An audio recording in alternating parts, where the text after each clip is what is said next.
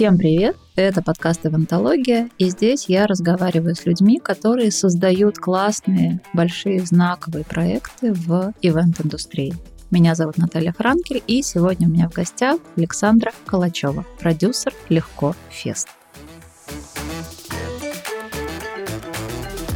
Привет, Саш. Привет, Наташа. Расскажи, пожалуйста, откуда взялась идея, когда родился фестиваль, вообще вот точка ноль, где она была? Она была в далеком 2012 году, когда, мне кажется, все фестивальное движение э, вообще в России, в Петербурге в частности, только начинало свою... Триумфальное шествие. Да, да. Тогда мы делали фестиваль впервые на пляже Петропавловской крепости, придя условно вот с улицы, никто нас там не поддерживал, не было никакого заказчика, собственно, до сих пор нет. Это абсолютно наша такая инициатива моего агентства, моей команды, которую мы из года в год э, монетизируем только за счет спонсоров и партнеров. То есть вот сразу можно сказать на берегу, что не было какого-то большого клиента, заказчика в виде города или кого-то еще, кто бы нам вот сказал, а давайте вы проведете этот фестиваль. Мы сами решили организовать историю с запуском воздушных змеев в сердце города на пляже Петропавловки, думая, что придет, ну, там, 100-200 человек. Пришло 2000 человек в самый первый год 2000. Там не такая большая Именно площадь. так.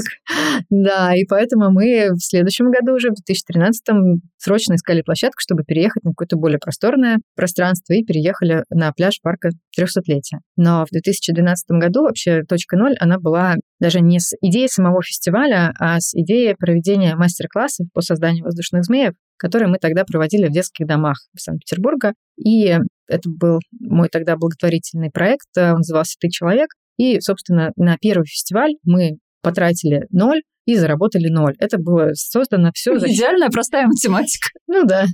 Так, если цель альтруизм, так скажем, то да, это, наверное, работает. Тогда у нас было порядка 10 волонтеров в проекте «Ти человек», с которыми мы ездили в свое время в детские дома, занимались там с детьми. Кстати, на первый самый фестиваль в 2012 году мы также привозили детей из детских домов, которые уже, будучи опытными в создании воздушных змеев, учили жителей их делать. То есть они были в данном случае в контексте не благополучателями, а благодарителями, что для нас тогда было каким-то, ну, вообще открытием. Ну, что такая интегративная прикольная штука да, получилась. Да, что дети, они социализировались не только в своей среде, они что-то отдавали. Для них это был целый проект, организовать мастер-класс, мы их туда привозили. То есть это... Ну, это, наверное, гордость еще такая для них. Для них, да, это было что-то, что-то отдать. Тогда у нас вообще концепция самого проекта была в том, что перестать детям просто так что-то давать, возить и делать из них иждивенцев, условно, а заниматься с ними, делать что-то вместе, не только для, но и с ними и обучать. Например, у нас там была тогда программа, мы обучали девочек, которые заканчивают 9-10 классы, маникюром, чтобы у них была какая-то вот прикладная, условно, профессия, что они не просто там мыло варят, ну окей, что потом они с этим будут делать, пускай сидят в дом. Был какой-то навык, с помощью которого они могут там зарабатывать в общаге где-то или где, ну, потом они будут, допустим, учиться и жить. А с воздушными змеями была история для деток младшего возраста, именно с тем, что они учились вместе с наставниками какому-то делу, но потом это не просто оставалось вот в их памяти как прекрасным моментом. Потом мы их интегрировали именно в фестиваль, в городской, то есть они были как бы в команде фестиваля, отвечая за зону мастер-классов. Вот такая была изначальная идея. Потом а, она немножко трансформировалась, потому что вообще заниматься благотворительностью, особенно детьми, сиротами, это было очень ресурсно затратно, я очень сильно подвыгорела и пришла к мысли о том, что, конечно, какие занятия мы не проводили и так далее, этим детям нужна семья. Если уж и заниматься всерьез этой историей, то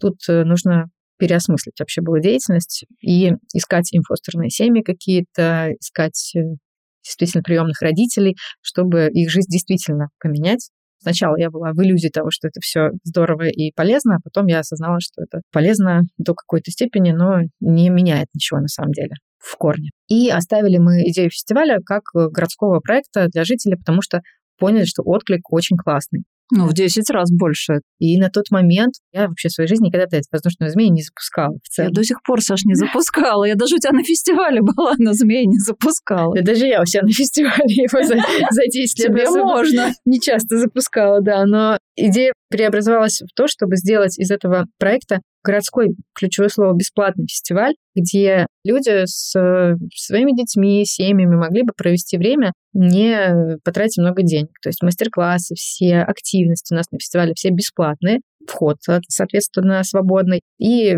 вообще основная миссия такая, что среднестатистической семьи с двумя детьми, как бы они не хотели где-то провести свой досуг, им нужно вложиться в это, там, пойти в зоопарк, пойти в цирк, купить э, сладкую вату и так далее. Ну, в общем, весомый бюджет на отдых всей семьей. А здесь э, идея была в том, что вы приходите с детьми и выходите из онлайн-формата, дети начинают как-то с вами коммуницировать и видят, что какой, оказывается, у меня классный папа взял и собрал мне змея, а потом мы с ним запустили, а потом мы раскрасили его или так далее. А потом мы придумали еще историю с чемпионатом по самодельным воздушным змеям, когда дети заранее со своими семьями готовят какие-то эксклюзивные такие штуки, приходят, участвуют, и это еще и соревновательный эффект, что они потом получают подарки и прочее. Тогда мы начали вкладываться в оборудование, потому что сначала мы сотрудничали с разными другими командами, которые запускали уже в России воздушных змеев. Их на самом деле немного, всего три таких больших компании, которые занимаются воздушными змеями.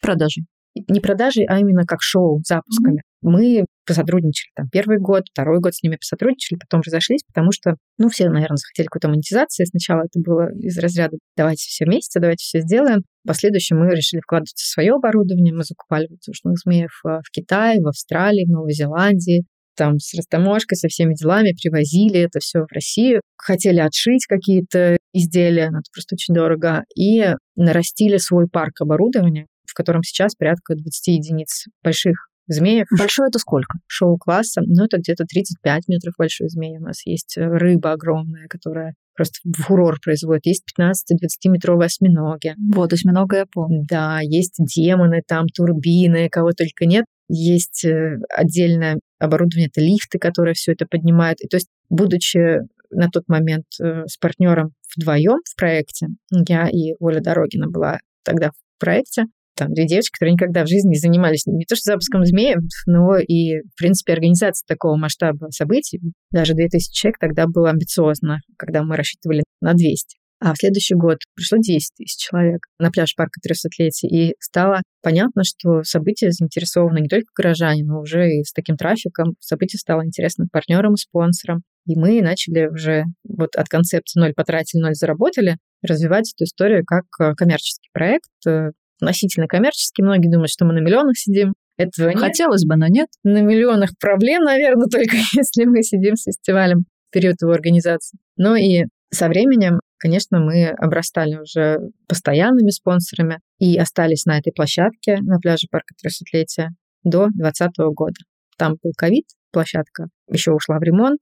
Были непростые, в том числе за эти там почти уже 12 лет мы это делаем. Вот такой прям взрослый уже ребенок наш. Подросток. Да, с точки ноль, когда все это было вот просто действительно for fun, до каких-то серьезных контрактов с большими крупными партнерами, прямо полномасштабными программами и площадками. То есть в этом году, например, у нас было 35 тысяч человек проходимость была. Мы просто офигели, но вывезли, слава богу. Как ты прогнозируешь количество людей? Зависит от погоды, зависит от дня и от месяца. Мы экспериментировали, мы проводили в июле, в августе и в сентябре. В конце августа идеальное время, все приехали перед школой, последние классные летние выходные, и все идут гулять в парк. То есть мы прогнозируем проходимость не только исходя сколько человек вот пришло там условно запустить змеев. Мы прогнозируем проходимость парка самого, потому что те, кто просто пришли в трехсотлетие погулять, а там как раз это по статистике парка 35 тысяч человек проходимость, это не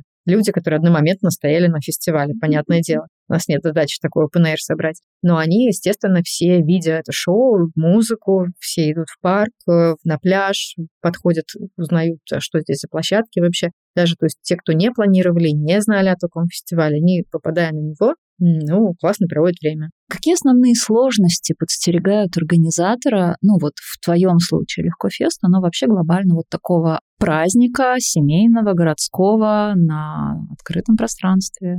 Ну, в первую очередь, открытое пространство дает нам риски сразу с дождем, с э, ветром. Ну, ветра. Ветер это хорошо в нашем случае. Но с отсутствием ветра. С отсутствием ветра, скорее, да. Или, что хуже, ветер, дождь, град, по-питерски вся классика. Вот, но нам везет. Я не знаю, как мы шаманим. У нас был год, когда вот в монтаж льет 12 часов открытия фестиваля, тучи расступаются, выходит солнце, все прекрасно. Как только музыку подключили, почему-то вот как-то тут нам до сих пор везет в этом, мы как-то хорошая карма, я это называю.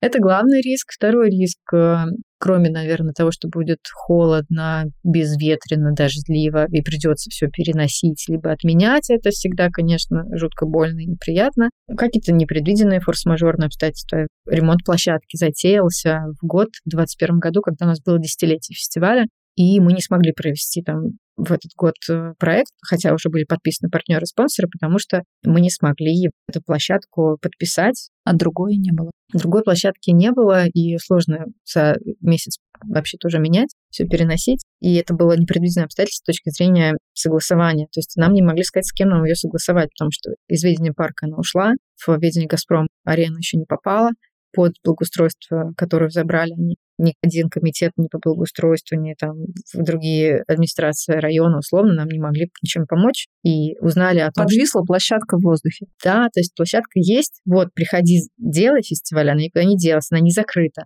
Ну, естественно, без документов, без каких-то мы не можем так просто прийти. Вот. Ну и еще один риск, конечно, это уйти в минус. Это риск всегда присутствует, потому что косты растут с каждым годом. Если первый фестиваль можно было сделать в ноль, сейчас я не представляю. То есть сейчас бюджет фестиваля там полтора-два миллиона — это только косты, которые мы должны закрыть только спонсорскими деньгами. Это такой челлендж, особенно в ситуации последние три года, то ковид, то другие события, и здесь э, нужно уметь находить нестандартные пути. То есть мы пошли по пути, кроме того, что мы находим спонсоров, мы организовываем свои продажи, то есть делаем мерч, организовываем точки там, с продажей самих змеев. Может быть, в следующем году свою какую-то точку еды организуем. То есть только за счет спонсоров, ну, конечно, сложно вывозить этот бюджет. Хотя в этом году мы слава тебе, Господи, смогли его закрыть, заработать. Но все-таки мы сейчас позиционируемся как коммерческая организация, не благотворительная, поэтому цель коммерческой организации – заработать деньги. Достигнута. Она достигнута ну, в формате, что мы отбили косты, мы можем что-то себе позволить вложить в оборудование в следующий год, но опять же, это далеко не ситуация, когда ты Но сидишь... на миллионах продолжили на миллионах не сидеть. Не сидим, к сожалению, да. Как бы со стороны это, наверное, не казалось. А со стороны вообще ивента кажется, а что там такое? Ну, пришли, как бы там змеев закупили, всех их там в воздух запустили, они там трепыхаются, все хлопают. Организатор сидит на э, пачке денег. И то, что там каждый змей э, стоит по 2-3 тысячи долларов, текущим курсом и с доставкой, которая стоит практически столько же, да, и о том, что это все амортизируется оборудование, что каждый год нужно новое что-то приобретать, чтобы и шоу было интереснее, чтобы все это чинить, отшивать новое, это тоже все стоит, конечно, денег. Правильно ли я понимаю, что у тебя еще есть расходы на хранение в течение года? То есть этот склад так. ты арендуешь, за него тоже платишь? Да, да, при том, что, получается, используем это оборудование ну, только летом. День из года. Не день, потому что мы еще ездим в разные города с этим проектом. Нас приглашают как э, Здесь в этом случае исполнители уже, то есть есть заказчик, например, какой-то, какая-то, может быть, корпоративная история, или это может быть День города, может быть, какой-то локальный фестиваль. Мы много куда очень ездили, особенно до ковида у нас было лето все расписано. Мы могли каждые выходные куда-то летать. Но, опять же, это поскольку оборудование занимает много места, это не только сами змеи, это еще какие-то инсталляции ветровые, то есть у нас есть там сады ветра инсталляции, есть ленты, есть флаги, и все это на серьезных флагштоках, которые там весят по 100 килограмм. Этим всем можно условно зарабатывать и заниматься, но когда есть, наверное, команда, которая может это продавать как проект. Даже организовать фестиваль и продать его партнерам дорого стоит один раз в год. А если есть желание это монетизировать в течение там, хотя бы одного лета, то есть это надо уже условно сейчас продавать его каким-нибудь городам, как э, часть программы Дня города, например, и так далее. И здесь для меня основная сложность работы со всякими муниципальными и городскими бюджетами в том, что, как правило, они уже все расписаны, когда бы ты ни зашел. Хоть в ноябре, хоть там летом, хоть когда, всегда один ответ, что расписано, скорее всего, еще под кого-то расписано, и под какую-то определенную программу, которую они уже согласовали, решили, но введение не приемлют. То есть и мне с точки зрения переговоров всегда с бизнесом проще общаться. Мы продавали в том числе проект, например, в Екатеринбурге мы делали на территории ЖК, у них был классный парк с поляной большой, где не было как раз проводов и деревьев, которые нам мешают. И там мы продали этот проект э, застройщику. И он, чтобы привлечь к себе, протоптать дорожку людей, и как-то имиджево вообще зафиксировать э, сознание горожан, что это классный ЖК для семей там, и так далее, они вот купили у нас этот фестиваль, проект, э, мы провели его там, в Екатеринбурге тогда. Самим просто ездить по городам, условно, говорят, о, да, почему в Сочи не поедете, почему там еще куда-то не поедете. Я сразу представила, и сколько стоит не... это все туда да, доставить. и просто не проведете там фестиваль. Ну, условно, вот, вот эта история всегда... Чего вам лень? Всегда меня поражает, что, ну, как бы, окей, мы приехали. Ну, это же очень большой пазл, который надо собрать. Во-первых, где деньги, да? Мы приехали, нас никто не ждал. То есть надо здесь еще найти, нарыть, как бы это все окупить. С привозом инструкторов, с привозом всего оборудования, с согласованием, с э, арендой шатров, сцены, звука и всего прочего в регионе, где мы там условно даже никого не знаем. То есть это прям большой целый всегда проект, поэтому когда мне говорят, что да вот у нас есть классная площадка, а давайте сделаем. Говорю, да, давайте. А за чей счет? Первый вопрос.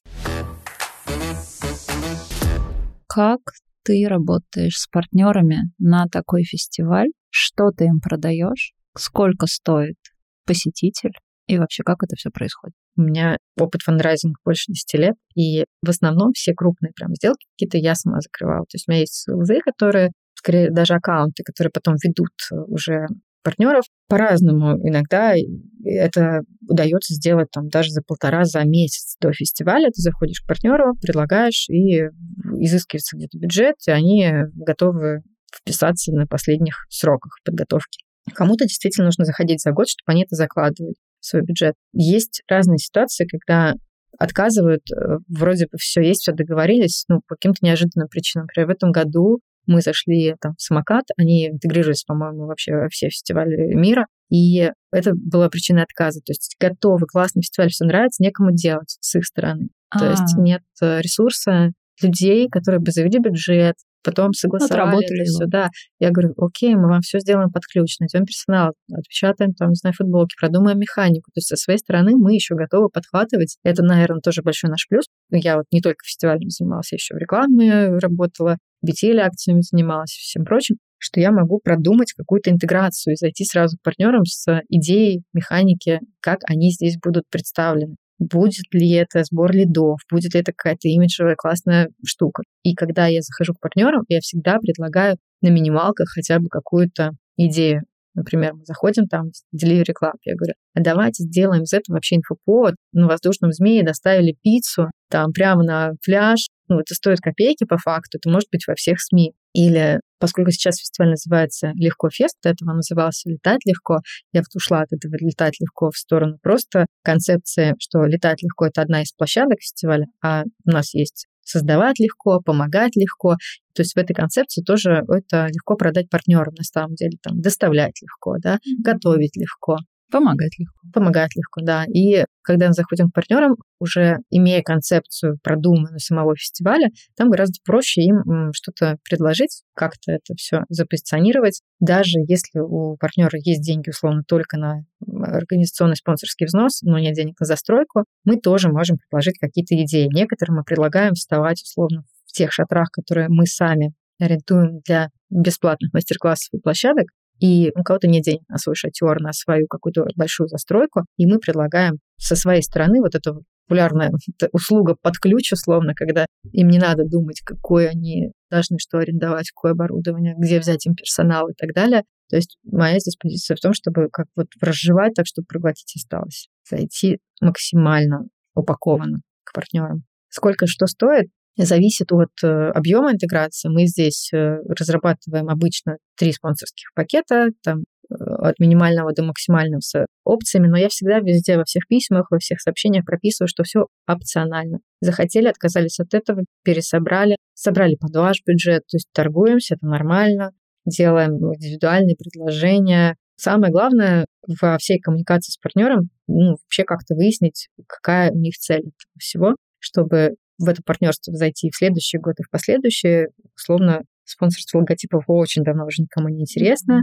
От э, раздачи, допустим, листовок мы очень давно отказались, э, чтобы... Не экологично. Да, мусора не было. Давно предлагаем, например, если у них есть задача, чтобы по промокодам что-то активировать, Например, мы наносили QR-коды на футболки нашего персонала. Люди ходили, что-то разговаривали, рассказывали о сервисе, и люди прямо сканировали, тут же сразу все там регистрировались, например. По партнерам интересная история в этом году случилась, потому что из тех, с кем мы вели переговоры даже в прошлом году, у нас э, из там 12 брендов 10 ушли вообще с российского рынка в этом году. В прошлом году они еще думали, а в этом году ситуация поменялась, и мы начали смотреть в сторону вообще каких-то неожиданных партнеров, например, в сторону производителей, которые, казалось бы, вот они вроде и никогда нигде не участвовали, а мы им предложили, они сказали, о, а что, так можно? Да, прикольно. И вот мы зашли, например, к бренду томатной пасты, помидорка, и сделали, опять же, идею, с которой мы к ним пришли. Там забрендировали змея, сделали в программе помидорные бои. О!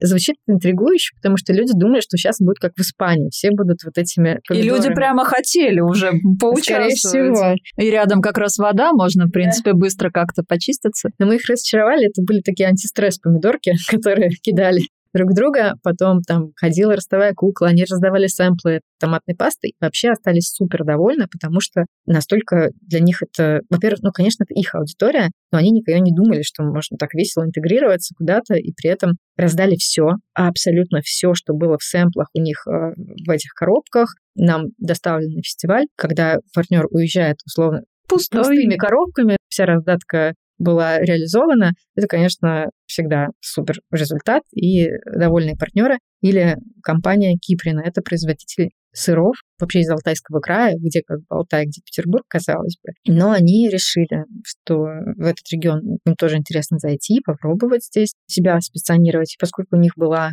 промо-площадка с дегустацией, то есть они готовили вафли с сыром, Конечно, там вообще не было. Очередь, наверное, Очередь была. была огромная, да. И вот э, смотря на это, у них было тоже очень немного бюджета, и в самый, что мы могли минимально их уместить. Мы дали им там каким-то бонусом возможности что-то еще, флаги дополнительно поставить, еще что-то. Но сейчас вот мы разговариваем на следующий год там в полномасштабную уже интеграцию, потому что они видя эту очередь, например, они говорят, блин, надо было нам еще как-то заложить какую-то механику работы с этой очередью. То есть, чтобы люди пока стоят, что-то же можно делать, игры какие-то, что-то еще, делать какой-то опрос. Ну, то есть было заложено мало персонала, небольшая площадка была, люди там толпились, и некоторые уходили, заворачивались. То есть если бы они взяли 30-40 квадратов и разместили бы несколько зон, то было бы прикольно. Или там какая-то была бы механика, которая вела людей на страницу этого бренда и прочее. Вот такие кейсы этого года, казалось бы, производители российских товаров, не связанные с детской индустрией,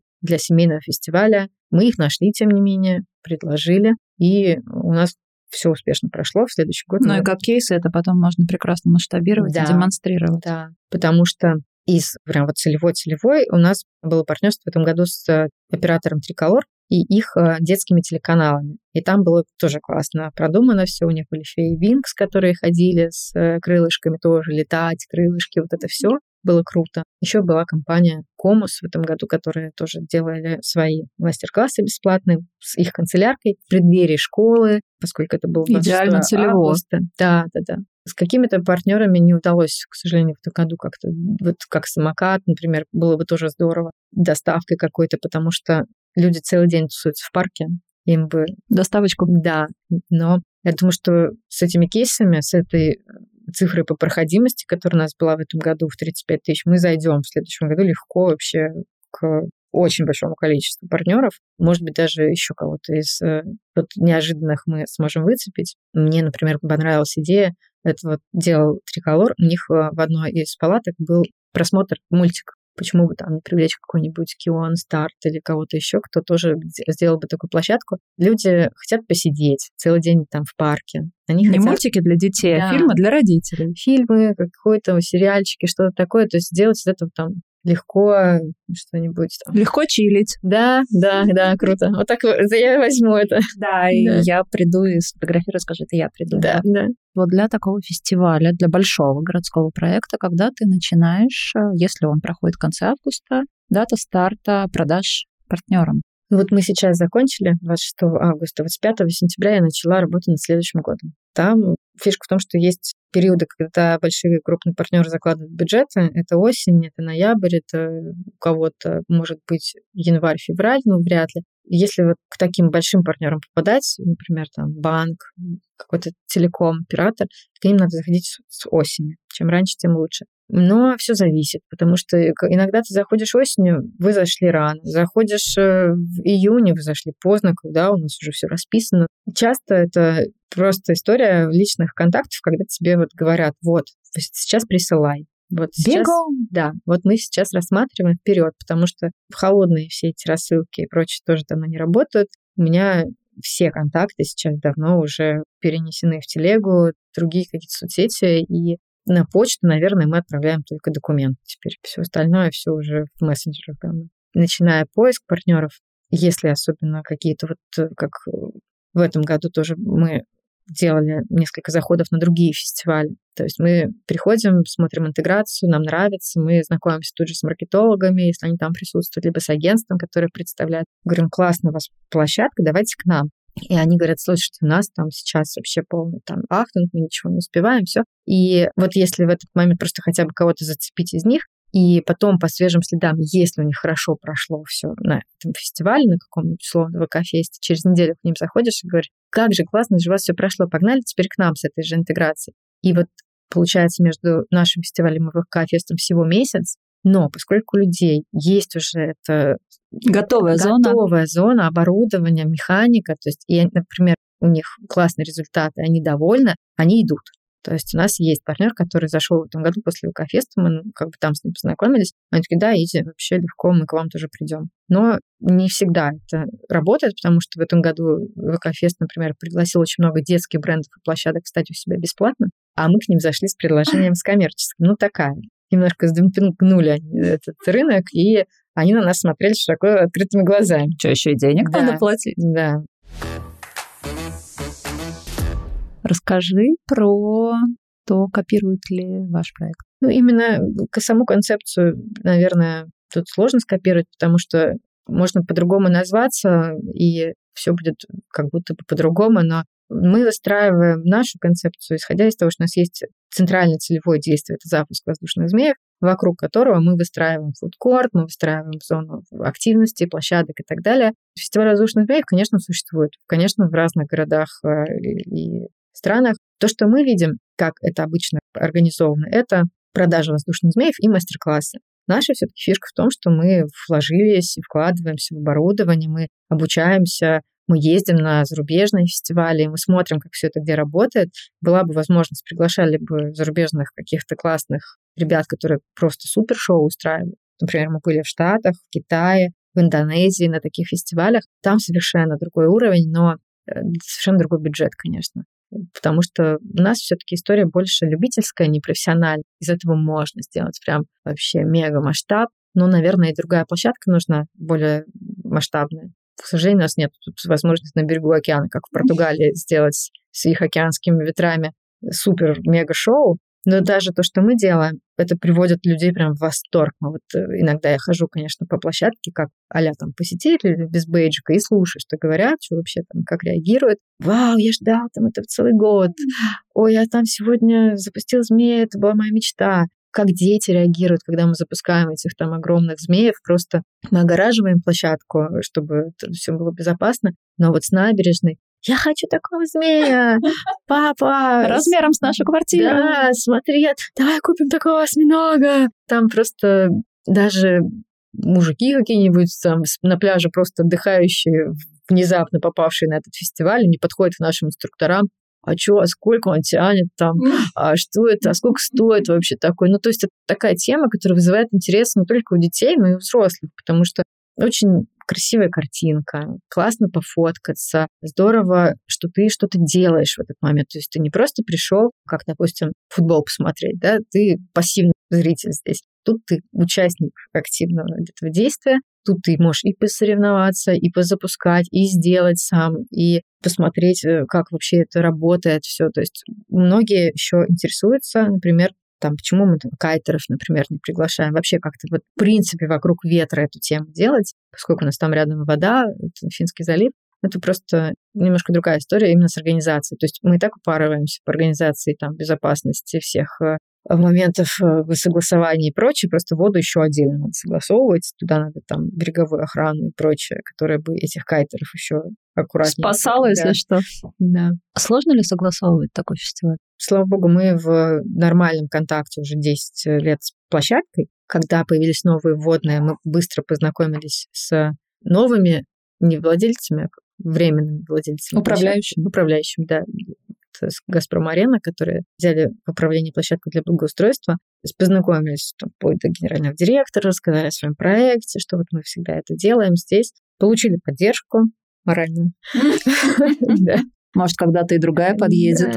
Пока нет. Все с нами, все за нас. А единственное, что каждый год э, все меняется. То есть мы привыкли к этому, мы в ивентах давно. Ты имеешь в виду пакет согласования? Да, Иногда он, как ты проходишь по какому-то большому кругу вот этого бюрократического ада, иногда это, как в этом году, например, достаточно было подписать договор с парком, оплатить аренду, и на этом было все. То есть изменились условия согласования. Сейчас не нужно, например, подавать в комитет по благоустройству отдельную бумагу с схемой, что вы там делаете. То есть это только отношения между площадкой и нами как организаторами. Плюс э, все ушло сейчас в такой уже практически автоматический режим, когда мы согласовываем с парком, отправляем им, плюс ставим просто в копии там в ГУВД местное. Не нужно никуда ходить, заверять письма, вот это все становится удобнее в этом плане. Сколько стоит аренда парка? Зависит от пространства. В начале нашего пути мы могли арендовать эту площадку за 10 тысяч рублей, включая уборку со стороны парка Неплохо. и вывоз мусора. Очень то бюджетно. Сейчас, да, то сейчас, к сожалению, уборка на наших плечах, вывоз мусора на наших плечах. С парком у нас э, исключительно отношения по аренде асфальтовой зоны или там парковой зеленой зоны, которую мы занимаем. А песочек? А песок сейчас пока во владении Газпром Арены, потому что они там устраивают... Благоустраивают да. песок. Да, но мы им не платим. Они не имеют права за это брать деньги, поскольку у них территория находится для конкретного, для конкретной задачи. Они там присутствуют по аренде парка. В этом году порядка 80 тысяч, по-моему, мы заплатили, учитывая, что мы занимали площадку только у маяка, справа и слева асфальт. То есть только набережная была в очень ограниченном формате. Маленький такой кусочек. Маленький. И это нам был урок в этом году, потому что лучше уже заплатить там 180, там, а не 80, но занять большую часть парка, потому что в этом году у нас э, на мой взгляд, была некрасивая ситуация с администрацией, потому что мы,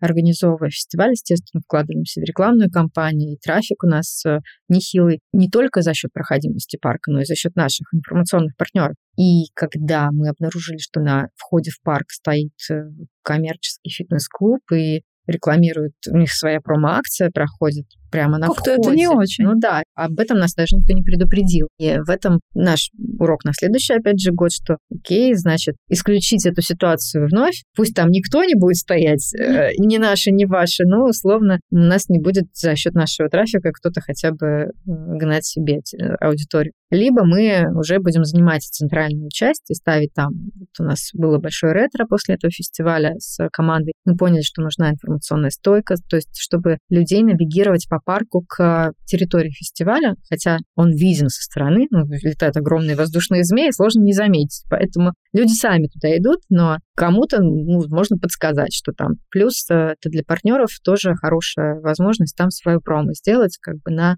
трафик не только фестивальный, но и на трафик парка, просто это будет стоить дороже. Если говорить про территорию парка именно с газонами, с деревьями и так далее, я бы туда вообще ничего не ставила, потому что при порче этого имущества нужно это все восстанавливать. пересаживать дерево устанавливать газоны, накладно будет. Еще момент, что парк, конечно, очень трепетно относится к состоянию своей территории, поэтому у меня было в день мероприятия 380 фотографий асфальта просто. Каждое пятно, Наташа. Потому что после фестиваля нам указывали на эти пятна и говорили, это ваше, это от вашего фудкорта здесь пролитое там топливо. Пожалуйста, ферри, там что угодно оттирать. Я говорю, а вот у меня фиксация в 6.30 утра. Это не наше вино. Парк тоже можно понять. У них нет ресурсов на то, чтобы это все чистить э, после мероприятий. Думаю, что они огромный стресс испытывают после ВК-феста ежегодно. Мы как бы дружим с ними, входим все в положение друг друга. Но фотографию асфальта делаем. Именно так, да. И с этого года мы, конечно, вкладываемся в клининг еще более усердно, потому что они не могут предоставить эту услугу, к сожалению. Ни вывоз, ни уборку, только территорию дают. Какие подводные камни поджидают организатора вот такого городского фестиваля? То есть, ну, понятно, нет ветра, это ну, условно, погодный форс-мажор, ну, вот так вот, нет ветра. Но это можно предсказать, что как бы, ну, ветер или будет, или нет, а дождь или будет, или нет. А вот подводные камни, то, что не очевидно, пока ты на него не налетел и вот эту пробоину не залатал. Что там? Ну, это такие тупые форс-мажоры, которые не всегда зависят от тебя, как это организатор, скорее даже от подрядчика. То есть у нас э, в какой-то момент 20 минут не было на сцене звука, потому что в генераторе закончился бензин, а канистру увезли. И вот пока ее привезли, пока все, ну, мы сделали, что все, конечно, идет по плану, технический перерыв, так бывает. Смотрите, готовится, какие змеи. Да, готовится, значит, у нас выступать музыкальная группа, вот они какое-то оборудование налаживают, там все, да, в тишине.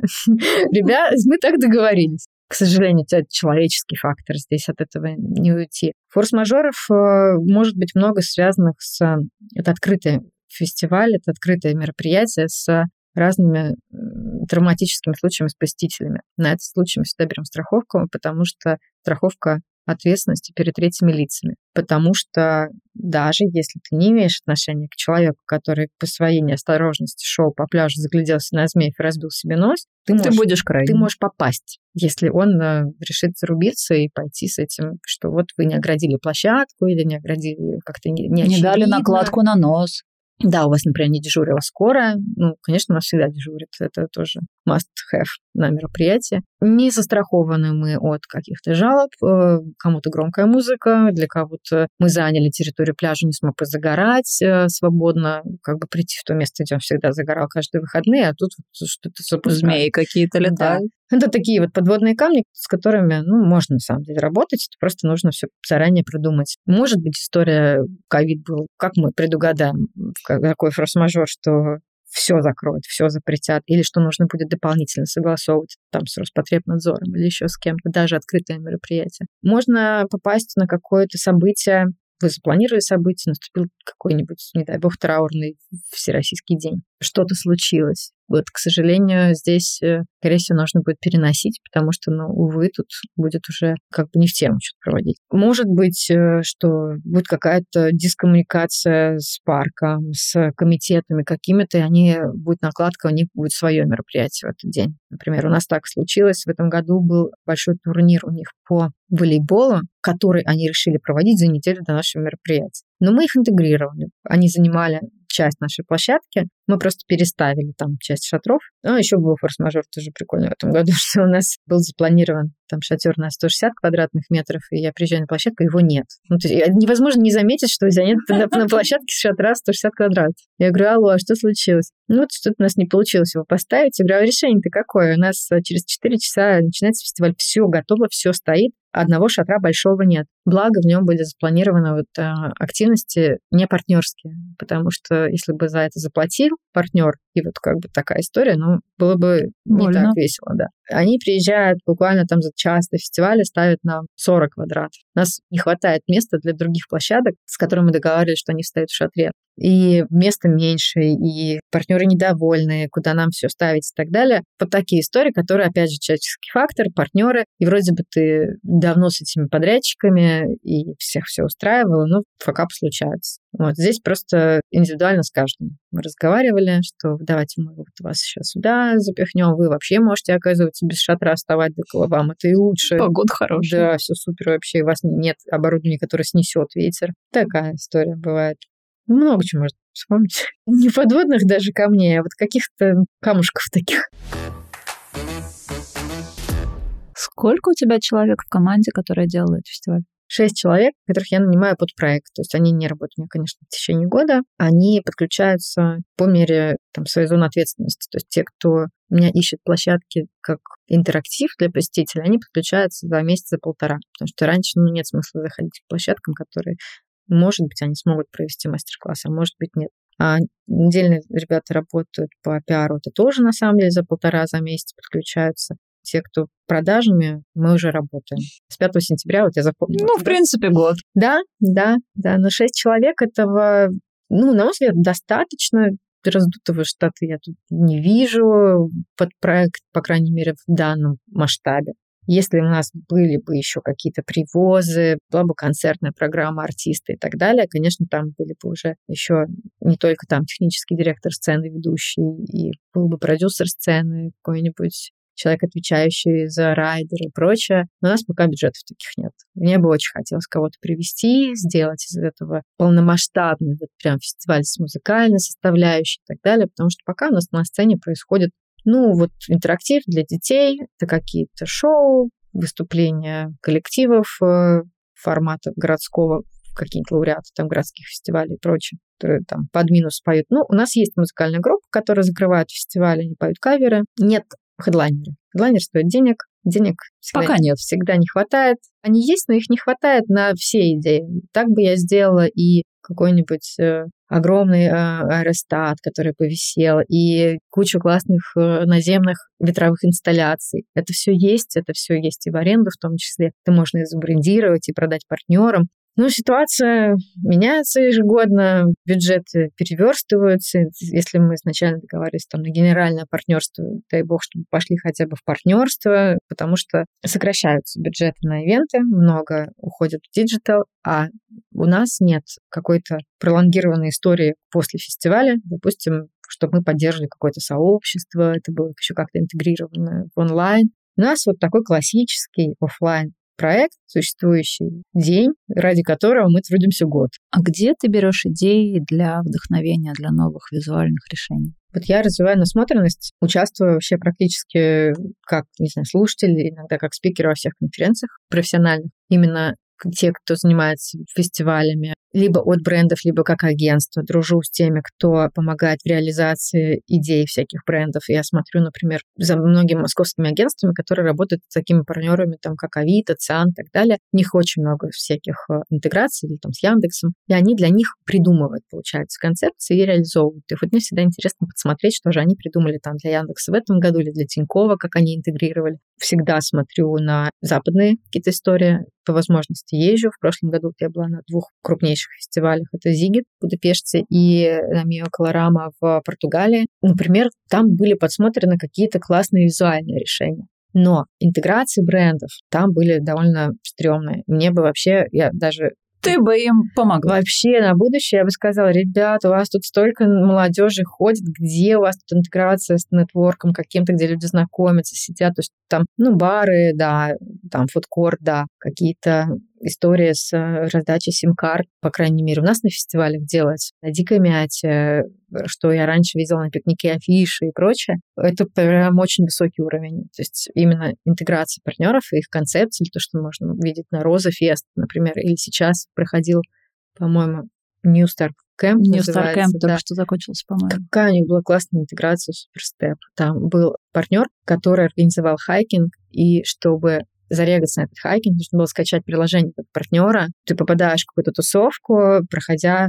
вот этот вот процесс этой регистрации, становишься клиентом, ты уже вот в какой-то своей стае такой, что ли, которой они такой механикой организовали, и ты там идешь, тысячи человек идут на высоту, ну, в общем, прям круто это выглядит. Каналы, на которые я подписана, там какой есть такой прикольный канал MBA для ивент, и там Event MBA. Да, что-то такое. Там постоянно еще выкладывают какие-то оформительские штуки классные. Я подписана на ребят. Субботин про спонсорство. Субботин, да. Он классный обзор делает да. на интеграции. Я подписана, например, на Юлю Шакирову, которая делает э, классные свадьбы, да, и какие-то корпоративные мероприятия, дни рождения именно с точки зрения визуал. Классно быть подписана на какие-то музеи или пространства вообще мировые, особенно на арабов, например, катарские какие-то истории, что они там вообще делают, мультимедиа, там всякие проекты со светом. Кстати, связанные. я таких вот каналов у меня нет, скинешь мне, пожалуйста. Да, скину, да. Там есть их примеры. Мы думали в этом году сделать в следующем году вечернюю часть а там автопати после самого фестиваля, потому что... Прямо мы... на пляже? Да, потому что мы нашли, ну там диджей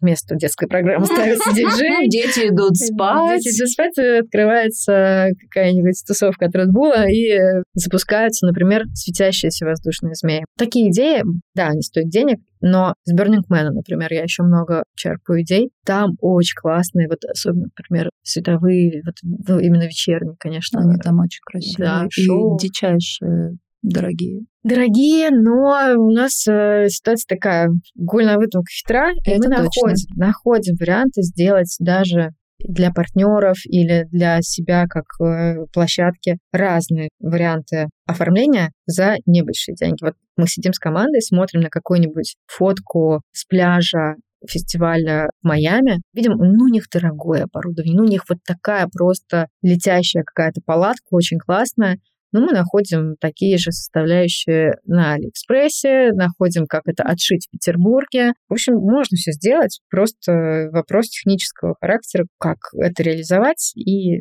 в общем, можно сделать все, что угодно, даже небольшими деньгами. Наверное, у нас есть пару идей, которые мы до сих пор не реализовали, только потому что этот как будто бы лишний бюджет на всякие вот эти вот мульки и украшения, он в итоге всегда кто куда-то уходит вот в нужды. То есть оба в этом году у нас косты повысились э, в два раза на шатры. То есть брали за одну сумму, ровно в два раза это стало больше стоить. И вот вроде ты рассчитал, что ты классно сейчас делаешь какой-нибудь тот же самый аэростат или что-то еще, или там дирижабль вообще запускаешь, договорился, и все, у тебя эта сумма просто ушла, потому что без шатров ты ничего не сделаешь. Какой у тебя вообще план по развитию фестиваля? Ну, он такой уже стал визитной карточкой, наверное, и агентства, и летнего Петербурга, который завершает этот летний сезон красиво. Я думаю, что мы будем его продолжать пока, по крайней мере, на той же площадке. Дай бог, она будет уже к 2024 году как-то еще покруче благоустроена. И делать из этого не только, может быть, действительно праздник для детей, но и как-то привлекать новую аудиторию. Мне было бы это интересно. То есть у нас есть партнеры, которые готовы зайти, там а-ля Red Bull, но им не интересна эта аудитория. Дети неинтересны. Молодежь, да. Вопрос только в том, как это смэчится. Это в моей голове мэч, да, а на самом деле, поскольку уже есть сложившаяся репутация фестиваля, семейный фестиваль, почему туда вдруг должна пойти молодежь, тоже большой вопрос. Ну, если только мы... Если не... только для нее что-то не придумаем. Да, не переосмыслим концепцию хотя бы вечернего э, Светящиеся змеи. Да, это очень круто. Музыка, и... диджеи. Да, да, это пляж, все в огонечках, Финский залив. А что очень красиво будет темнеет уже нормально, не очень поздно. Да, да, да.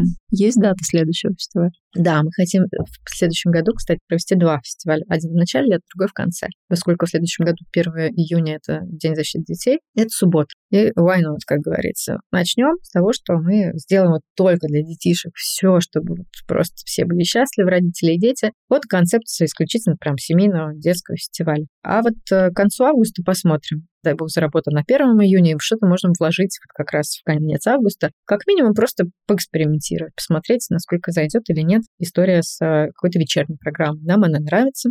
Парк мы можем, согласно договору, арендовать на сутки. То есть хотим вообще Вечер всю, всю ночь можем тусоваться, да. Может быть, мы запустим какую-то коллаборацию, потому что, ну, условно, мы сильные в организации классных фестивалей, но вечеринки, привозы диджеев и прочее, наверное, не наша сильная сторона. Но есть классные ребята, типа Одиссея, например, или других, э, которые наверняка тоже в поиске интересных пространств, места, интересного партнерства, концепции, да. Причем у них, э, мне нравится история, что они всегда делают тематическую какую-то историю, то есть там бал цветов, и все приходят разодеты в какие-то флористические фантазии, или там восточная тема. Тут можно воздушную тему, что все приходили в струящиеся каких-то нарядов. Там можно же тоже сделать и воздушные инсталляции, подсветка, чтобы была. То есть здесь в общем, есть пространство для идей. Вопрос, опять же, наверное, организационного характера, как организовать там вход, э, охрану, чтобы не было нежелательных элементов, чтобы это было безопасно, все-таки рядом вода, песок там и все прочее туалеты э, скорые и все такое. Посмотрим. Но есть такая идея, может быть, в каком-то мини-формате в следующем году это сделаем, демонтируя фестиваль в этом году, было уже поздно, вся площадка практически уехала, остались шатры. И это было так романтично и красиво. Где-то играет вдалеке музыка, и вот в этих шатрах такая обстановка, вот она уже ночная камерная вечерняя. Чил такой. Да, чил, и при этом вот эти огонечки залива, люди уже не так много, и такая вот камерность появляется, что здесь как будто даже как бы находиться так вот эксклюзивно, потому что когда ты еще потусуешься на заливе, вот это уже можно и продавать, я считаю. Вот, видишь, как, да.